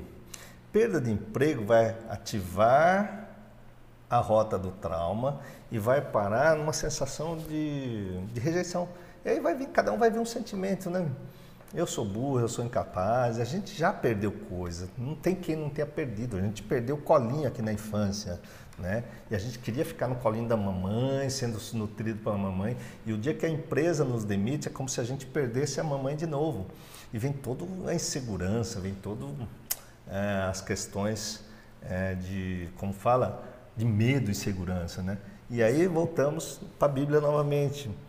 O deserto, que é quando nós perdemos, é um momento de reflexão. A Melanie Klein, que é uma grande psicanalista e, uh, e escreveu sobre a escola kleiniana de psicanálise, ela fala assim que o momento de perda leva à depressão. Depressão é um momento que eu não vou falar de depressão, é um momento de reflexão. E aí onde vem a criatividade, tá certo? Não é só as pessoas que perdem emprego, hoje estão perdendo é, entes queridos, a perda da identidade, porque era identidade com aquele emprego, vem rejeição. E é importante que ele procure ajuda, gente. Então, entre em contato aí com a, com a galera que pode te ajudar, tá certo? E como você pode, na verdade, restabelecer e sair desse sentimento de rejeição. Se a pessoa que perguntou já está se sentindo rejeitada, ela está vindo aqui rejeição, rejeição. Resta saber como desativar a roda do trauma para eu não me sentir rejeitado. Porque senão são milhões de pessoas ao redor do planeta rejeitado. Mas Deus nunca nos abandona. Então, é a verdadeira experiência com Deus na minha vida foi quando eu perdi emprego, eu perdi várias situações que um dia, se você me conhecer, eu conto isso nas minhas palestras, né, de como eu superei isso lendo a Bíblia, gente. Então, vamos lá. Legal. É, pode, pode falar, pode falar. É. Tá. Tem uma, uma moça que perguntou, que ela, ela disse que é cristã, está estudando psicanálise e gostaria de saber se a cristã é diferente da freudiana. Muito diferente, muito diferente. É, veja bem, Freud, originariamente, ele criticava, falava que a religião, entre aspas, é o ópio do povo e tudo mais. É, o Freud tem um texto muito interessante chamado Inibição, Sintoma e Ansiedade. Então, você tem que se desinibir para sair da ansiedade e desinibir é tirar o recalcado o reprimido. Estou falando, respondendo para a pessoa que estuda psicanálise, então não se preocupa com essa linguagem não. É que aqui se alguém pergunta sobre psicanálise, eu vou responder sobre psicanálise. Então, é, e é claro, em geral eu vou descobrir que eu preciso desreprimir muita coisa, mas entenda que o limite é importante. Só que aqui como cristão, o limite vai ser os ensinamentos de Jesus. Só que quando nós começamos a aplicar o ensinamento de Jesus na nossa vida, a gente começa a ter fruto do Espírito Santo, que é paz verdadeira. Então eu posso desinibir, um, vamos colocar assim, um trauma sexual, e de repente eu já estou totalmente desinibido, aí vira um cidadão pansexual. Né? Então eu tenho prazer carnal e o sexo é prazeroso, que é que muitas vezes o mundo está caminhando nessa situação, e a psicanálise cristã, nós caminhamos por fruto do Espírito, que é muito diferente. Então, não é os prazeres da carne. Então, Gálatas 5 para você é muito interessante, porque vai dar lá no capítulo 5, no verso 19, tudo aquilo que dá prazer que o Freud escreveu.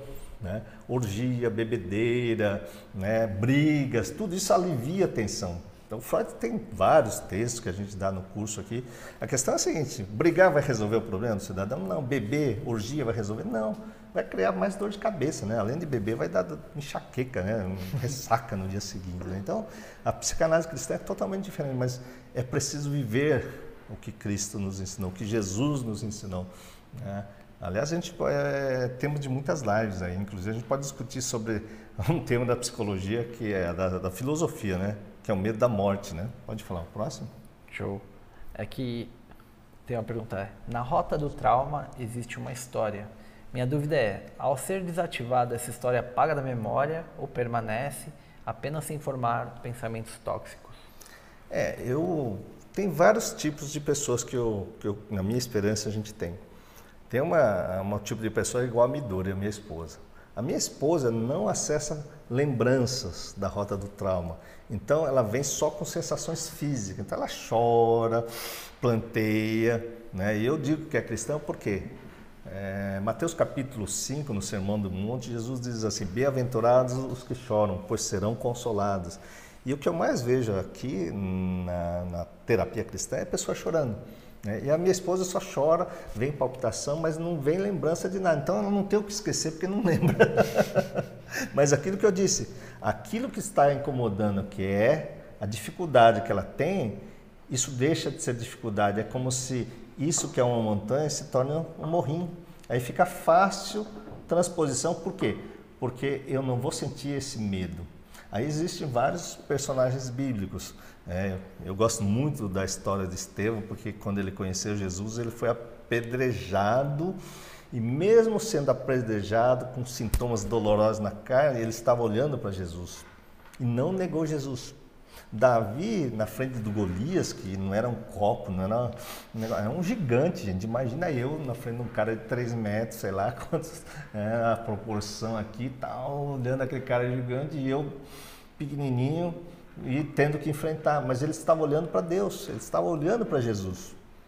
Então, o mesmo Deus da Bíblia, da época de Davi, era Jesus.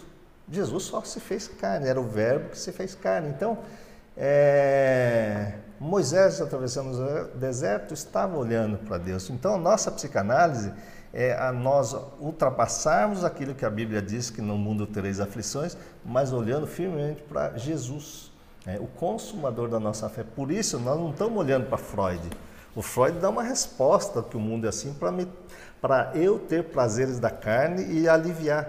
Mas isso não vai aliviar, né? Ad eterno. Muitas vezes pode acabar com o meu casamento, com a minha relação, né?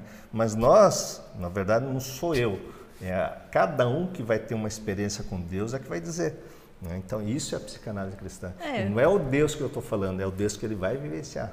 É o Deus da Bíblia. Sim. Eu posso falar quando Sim. eu, hum, por exemplo, tinha uma situação minha é, passada que eu tinha. É, foi uma, uma coisa muito traumática. Eu, eu lembrava daquilo e eu passava muito mal, ficava triste. Toda vez que eu pensava naquilo que eu lembrava, eu me sentia muito mal. E quando eu desativei isso, é, aquela angústia, né, a, a memória nunca, eu nunca esqueci. Mas a angústia, aquela agonia, aquela tristeza, aquela sensação física que eu sentia toda vez que eu lembrava disso, é que foi desativado e eu aí conseguia olhar para aquela situação e ter misericórdia mesmo, porque eu achava que aquela pessoa me fez mal. Mas uma coisa que eu aprendi com a Midori é que ninguém coloca sentimento em ninguém. Aquilo já estava dentro de mim e aquilo, aquela pessoa era só um gatilho, né? Para despertar alguma coisa que estava dentro de mim ali desde que sei lá quando. Então. Desde a infância, né? Desde que, desde a infância, com certeza desde a infância. Né?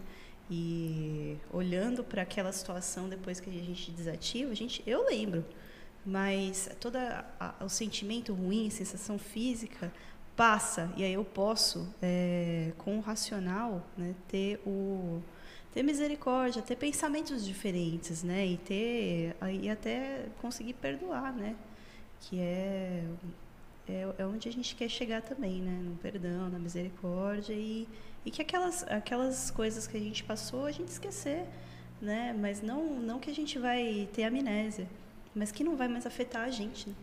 Sim.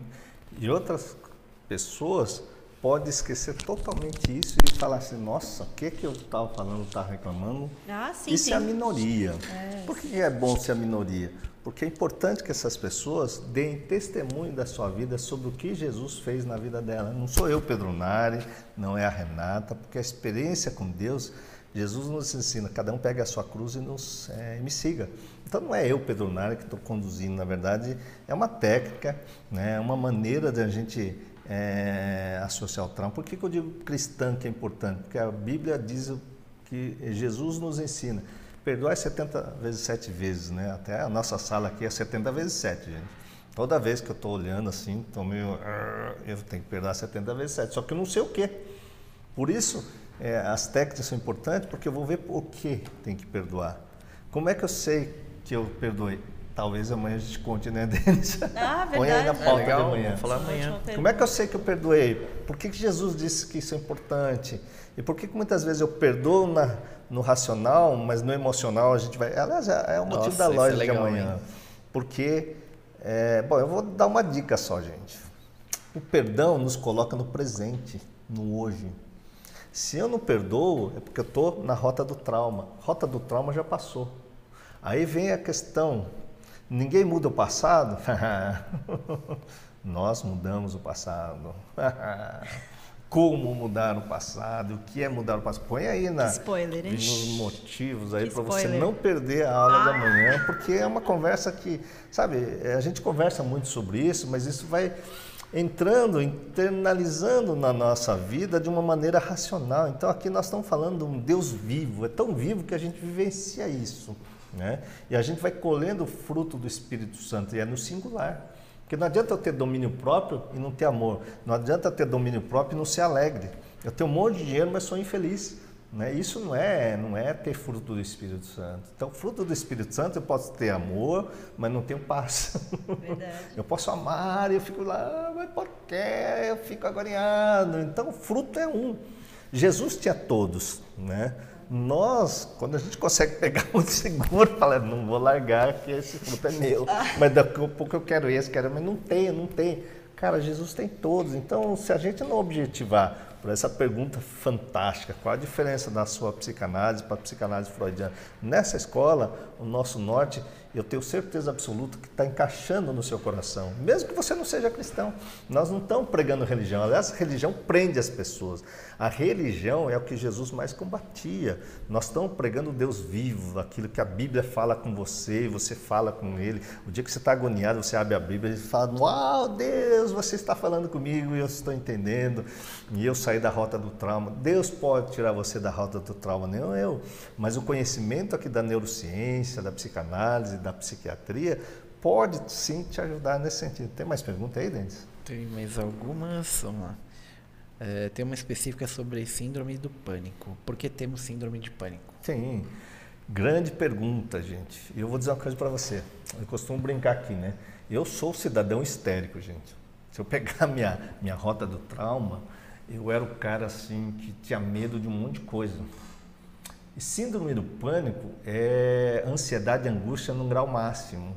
Ou seja, seu coração dispara, você começa a suar frio, é, sua mão começa a tremer, aí sua boca começa a formigar, e a, mão, a mão começa a fazer esse movimento, não consegue mexer, a sua boca vai ficando biquinho assim, você não consegue falar, a voz vai ficando bargada. Claro, você vai travando, é travamento físico. Tá certo? E o travamento físico são sintomas somáticos, de somatização, né? ligado a eu que sou histérico aqui, que eu costumo dizer, histérico histriônico agora, né? Um dia talvez eu explique melhor no outra live, mas é um, é um negócio que eu dou risada. Eu falo, cara, você é um cara histérico, porque histeria na, na, na classe do Freud é aquele, aquela mulher que somatizava tudo, né? Pá, né? Ou seja, a, o item número um que a gente começou a falar ontem, que é ansiedade, angústia, sintomas físicos, é apenas um sintomas que alguma coisa tem que renovar dentro de você. E é claro, síndrome do pânico é uma coisa que travou, gente. Se travou, olha para Deus. Graças a Deus que travou, sabe por quê? É um ponto de reflexão para você refletir o que é que você está fazendo da sua vida e o que precisa mudar. Só que a grande questão é que você não sabe o que precisa mudar na rota do trauma. E o dia que eu descobri, gente, eu te falei, eu, eu ia dar palestra, aliás, eu ia falar em congresso, eu não conseguia, tinha amidalite. Eu travava, eu congelava, sentava na cadeira. Claro, eu não ia correndo para o pronto-socorro porque não era, não chegava ao colapso.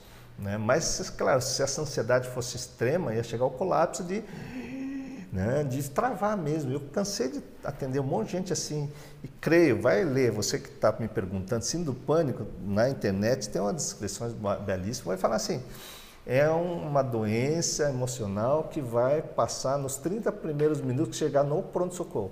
O médico deixa você esperando lá e não te atende, só de você estar no pronto-socorro, vai embora. E geralmente ele dá um calmantezinho para a pessoa, toma esse negócio aí, dá um saquinho na cara. Então, para você que já passou por isso, já passou por esses procedimentos. Só que isso é um sintoma de alguma coisinha que está lá, né, de um defeitinho que veio no cérebro que a gente precisa fazer o quê? Neuroplasticidade. Então, nós precisamos ativar a sua neuroplasticidade. Né? E é claro, não percam o dia de amanhã. Né? Como eu vou ter a esperança e a confiança em Deus se eu estou sentindo tanta coisa? Eu vou achar que eu vou morrer mesmo, né? É, o pessoal perguntou, vai ficar salva a live? Mas não perca amanhã, é o último episódio da, da, da série. série. É, me perguntaram aqui se a gente tem podcast. A gente tem um podcast no Spotify que se chama Terapia Cristã. Pesquise lá no Spotify, Terapia Cristã, tem coisas legais lá. Hum. Essas lives vão para lá. Aliás, conta Também. a sua história para a gente bolar novas lives aqui, né? Para a gente pegar os temas, né? Sim, a gente gosta de pegar a história, a sua história e destrinchar tudo aqui. É, mantendo a descrição, né? Só claro, para entender, para é, formular o tema aí. Sem, lógico, sem Sim. expor ninguém, mas é, quando você fala da sua dor, muitas pessoas se identificam, isso é muito importante, né? A gente consegue ajudar as pessoas. E as minhas dores, a minha histeria hoje se transformou em motivo de ajudar você que está nos assistindo. E um dia você pode ajudar alguém Essa é a maravilha de Deus. Né? Aquilo que hoje me fere se transforma num algo curativo para as pessoas que mais precisam. E creio, gente, muitas pessoas estão precisando ouvir isso, porque elas estão em busca de resposta. E maior, vai ler Romanos capítulo 1. Romanos capítulo 1, todos, Deus se mostra a todos. Só que aí ele vai buscar Deus em diversos lugares, gente. Mas eu já busquei Deus, sabe aonde? No espiritismo, no catolicismo. Eu fui, eu fui coroinha, gente mas não tive nada com o padre, não. Eu fui coroinha, eu era da igreja católica, passei um período ateus, graças a Deus, depois fui para o kardecismo, tem até um vídeo meu no kardecismo, mas eu nunca encontrei com Deus verdadeiro. E é interessante, esse Deus verdadeiro falava para mim, vai numa igreja protestante, e aquilo me causava revolta, mas não teve jeito. Graças a Deus, um dia Deus foi muito claro. Ou você vai entender Jesus, ou seu casamento é, vai se findar. Isso foi em 2009. E olha, de 2009 até 2012, para eu mudar realmente, começar a entender a Bíblia. E eu tenho que entender a Bíblia com quem entende de Bíblia. Né? Mas não é para a gente ficar fanático religioso, é para que Deus possa se comunicar conosco através do que está escrito na palavra de Deus, que é a Bíblia. Isso é fantástico. Então, um dos segredos maiores, gente, e como a gente pode se manter na palavra de Deus e colher o fruto do Espírito Santo, também é motivo da gente continuar as, várias lives aí, né? Sim, com certeza. É, como tomar consciente que a pessoa passa, como tornar consciente que a pessoa passa a maior parte da vida em função do passado? A reno... vivência renovar pode ajudar? Sim. Amanhã, se der, a gente passa alguns depoimento, né, Renata? Ah, das sim. pessoas que foram lá e que entram em contato conosco, entraram em contato conosco. E, aliás, volta e frequenta aqui a nossa casa e que a transformação é contínua. É algo que aconteceu há um ano atrás e ela ainda continua da mesma solução. Ou seja, ela deixou de viver aquele passado. Agora, é claro, gente, nós não somos Jesus Cristo, né, de transformar você e de um dia para o outro você se tornar um discípulo de Jesus. Não, tudo é uma construção da vida de vocês com a experiência com o Espírito Santo e com você. Então, nossa função é evangelizar você que não conhece nada de Bíblia, é você que tem interesse no nosso assunto aqui, como conhecer Jesus de uma maneira muito agradável, de uma maneira racional, né? mas que nós não somos igrejas, isso é importante. Nós temos uma escola bíblica, mas é para evangelizar as pessoas. Depois você vai ser discipulado ali pelo seu pastor, pelo seu líder espiritual, tá certo? Mas o mais importante, gente, é quando a gente começa a conhecer Jesus, o passado deixa para trás através, particularmente do perdão. Mas é um perdão diferente que a gente vai falar sobre isso amanhã. Como perdoar e o passado não ficar. Porque Deus, uma coisa muito interessante, um dia que eu ouvi isso de um padre católico. Eu falei, Padre, como é que você interpreta Deus para mim? Deus é presente. Tudo que é passado e futuro nos gera angústia, nos gera sintomas de perda e depressão, nos gera sofrimento. Deus é presente. Deus é o nosso presente. Como você vai manter a sua consciência aí, reflita no presente, sem ficar ruminando o passado, sem ter medo do futuro. Gente, isso é um segredo muito Aliás, não está guardado porque está na Bíblia. Basta você aprender a ler isso, né? Vamos lá. É, congelamento pode ser desativado? Com certeza absoluta, gente. Olha, eu já disse, eu era congelado para falar. Aliás, não é muito longe não, gente. Veja as minhas lives do começo do ano. Cara, eu estava assim, ó. Nada, então, boa noite, gente, tal, não sei o quê. Cara, eu olhava aquilo congelado. Eu fazia porque eu era obrigado, porque Deus falou assim, ou você faz ou você faz, eu não tive escolha. Aí Deus me mandou um, uma cavalaria que eu costumo brincar, mandou a Renata, mandou o Denis.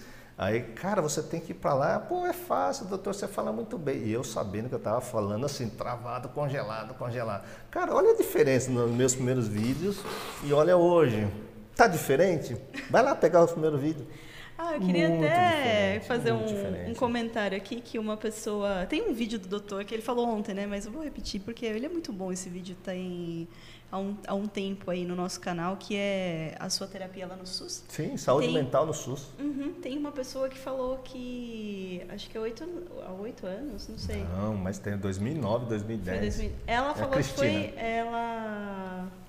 Cadê esse comentário? É muito Tiago, fala pro doutor Pedro que há mais de oito anos atrás ele me ajudou na terapia do posto de saúde na Juliane, Vila Renata. Juliane, sim, na Luz Juliane. Saudades. Esse vídeo da O nome dela é Sueli, da moça. Sim, é Sueli. Sueli nossa. Xavier. Sueli Xavier, lembro muito bem.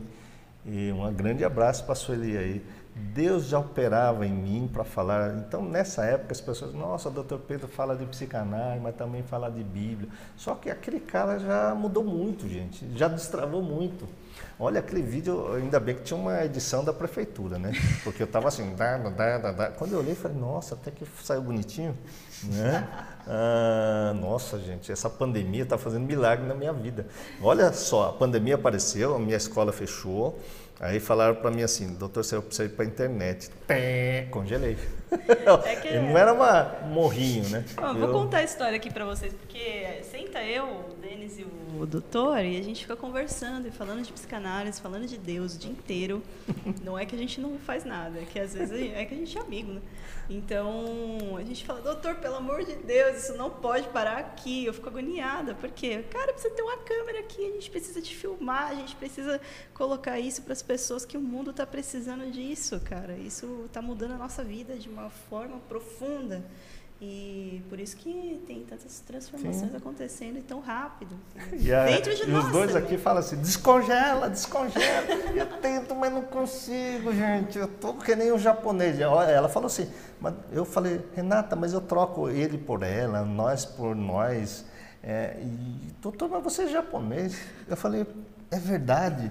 Eu vim do interior, eu falo errado, eu sou japonês, fui educado em uma família japonesa. Então, cara, resolveu minha vida. Falei, cara, por que, que eu preciso ficar preocupado com isso? Jesus não estava preocupado quem ele estava. Na verdade, eu mal, eu me identifico com essa história de Jesus porque ele pegou as pessoas mais improváveis daquela época, né? Então, Judas, que era ladrão, né? Mateus, que era rejeitado porque é, cobrava impostos de todo mundo, e todo mundo odiava ele, né? igual hoje, né? não mudou nada. A gente subiu o imposto, a gente quer matar o cidadão, né? Então, assim, não mudou muita coisa, né? Mas Deus pegou as pessoas mais improváveis, né? Que não sabia ler e tal, e transformou em verdadeiros líderes. Então, se você quer ser líder da sua vida, gente, é, vai conhecer Jesus é, e venha trabalhar aqui conosco. Venha... A Renata chegou com o meu paciente, gente. O Denis está falando que eu cheguei com um paciente.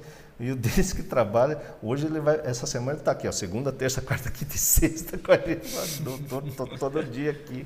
Né? Então é um grande prazer, gente, porque eu preciso que você ajude a levar esse ministério para o mundo. Nós queremos alcançar, o, o mundo é o nosso celeiro para a gente evangelizar as pessoas e cada um depois vai ser discipulado para que esse Deus que nós conhecemos, se você é cristão, precisa ser compartilhado. Ah, o verdadeiro milagre não está na transformação lá fora, gente. Está em transformação aqui dentro, é de dentro para fora, né? E nós temos que levar essa, esse Deus vivo com a gente, a gente falar com amor, porque muitas vezes as pessoas usam da religiosidade e essa religiosidade que eu vejo está afastando as pessoas de Deus. Né? E o verdadeiro Deus, na verdade, é muito simples, gente. É, Deus fazia parábolas com o joio e o trigo, de repente aqui vem uma voz dentro de mim, pega os copos aí, ó, se vira. Aí eu fui buscar isso aqui porque eu achei legal, né? Então eu para Renata achar. Esse foi planejado. Ela mas... foi, ela foi a infância dela, nossa. e ela chorou um montão, cheirando. Mas assim, gente, Deus é maravilhoso. Ele, ele conversa com a gente com massinha de modelar, ele conversa com a gente com uma garrafa vazia, né? E vai ensinando. E Deus, Jesus ensinava lá com a plantação de trigo, né? Ele andava pelos lugares e falava sobre as candeias. Olha as candeias, observa. E você imagina as candeias, né? né? Vós o sal da terra, tal cidadão, pá. E ele não ia usar coisas difíceis, né? Ele tinha que usar coisas do cotidiano. Então, isso aqui a gente usa para falar com vocês e vocês têm que usar a sua imaginação para que Deus converse com vocês, né? E quando você for ler a Bíblia, gente. Começa a introjetar aquilo que Deus está falando com você. Mas é claro, aquilo que eu disse, né? Se eu não tivesse pessoas que eu negava ir para uma igreja que quem entende Bíblia está dentro da igreja, né, ou estão nas escolas, né, eu jamais estaria falando aqui para vocês. Então houve todo um treinamento, uma experiência com Deus, né, para a gente falar com leveza, sem é, mexer com a questão da é, religiosidade. E o pastor Jorge, que nos ouve aí lá de Poço de Calda, ele disse assim: Pedro, Jesus pregava um homem livre, o verdadeira liberdade, mas a verdadeira liberdade está aqui dentro. Paulo vivia preso dentro das prisões, escrevendo a cartinha dele lá, mas a mente era livre. O que nós estamos discutindo desde ontem é que a nossa mente está cativa, está presa dentro da rota do trauma. E os passados não saem, não saem, não saem. Então, assim, como tirar isso, gente? Como a gente pode trabalhar isso? Como a Bíblia pode usar? Então, a dica hoje, a maior ferramenta, o segredo, é juntar as duas coisas. Né? E amanhã a gente vai falar um pouquinho sobre como juntar isso. Mas é importante que você reflita sobre tudo isso que a gente está falando. Sim. Eu acho que a gente pode fazer. Amanhã? Vamos encerrar. Sim. Semana que vem, não. Amanhã, amanhã, desculpa, gente. Amanhã a gente vai continuar e concluir, né? Qual Sim. que é esse segredo, qual, qual... Não Mas é um eu, segredo, na verdade, é... Eu gostaria de orar, viu? Vamos meu coração orar. veio aqui, porque o nosso trabalho realmente é evangelizar, gente, é ensinar as pessoas a esse Deus que me libertou desse passado. Então fecha novamente seus olhos, respire fundo aí, gente. Quem está aí ainda acordado, fecha os olhos. Respira fundo e segura, segura, segura, segura, segura e vai soltando lentamente. Isso, vamos fazer isso três vezes. Respire fundo novamente, vai acalmando sua mente, segura, segura, segura, segura, segura, segura, segura, segura, segura, segura. Vai segurando aí, vai soltando lentamente, relaxa aí na sua poltrona e cadeira. Fazendo pela terceira vez. Puxa o ar, segura, segura, segura, segura, segura, segura e vai relaxando lentamente, Senhor. Nós te agradecemos e vamos agradecer a Deus por esse entendimento que você teve, porque isso é único na sua vida. No que Deus tocou seu coração através dessas palavras, através do, do nosso testemunho que Deus tem feito na nossa vida, o que Deus pode fazer ainda na minha vida e na sua como aprender a ler a Bíblia com leveza, Senhor. Como entender as questões mentais dentro da Bíblia, Senhor. Como renovar a mente, como está lá em Romanos 12, capítulo 12, no verso 2, Senhor. Para que haja essa transformação, para que eu possa experimentar tão boa, agradável. É o reino de Deus, o reino de paz. Como encontrar este lugar que o Senhor mesmo fala que está dentro de nós, mas dentro de nós não está no meu pé, não está no meu estômago, mas sim na minha mente, Senhor. Respire fundo novamente, Senhor. Me dê um entendimento, Senhor, para eu me livrar dessa rota do trauma que eu percebo que está sempre na minha mente, que está trazendo problema na minha relação através da irritação, da negatividade, do murmúrio, Senhor. Respire fundo, Senhor. Traga-me luz, Senhor. agora me reconforta, porque eu estou vendo luz, Senhor. Eu estou vendo um caminho, Senhor porque somente Tu é o caminho, a verdade e a vida, Senhor. Como buscar a Ti dentro de mim, Senhor? Me ensine-me cada vez mais, Senhor, buscar somente a Ti, Senhor. Respira fundo. Segura, segura, segura e vai relaxando, relaxando, relaxando, trazendo essa paz, Senhor, buscando essa paz. Isso, relaxa, relaxa. peço a Deus para que Ele te dê uma boa noite de sono, para aquelas pessoas que vieram buscar respostas para a sua vida, para as pessoas queridas, para os amigos, Senhor. Que o Senhor dê uma resposta adequada, de uma maneira racional, sem engano, Senhor, através da palavra de Deus, da Bíblia, Senhor. Que o inimigo não nos impeça de encontrar a Ti através do engano do passado, desse cérebro infantil, Senhor. Faça com que está lá em Romanos, não, lá em 1 Coríntios 13, Senhor, no verso 11.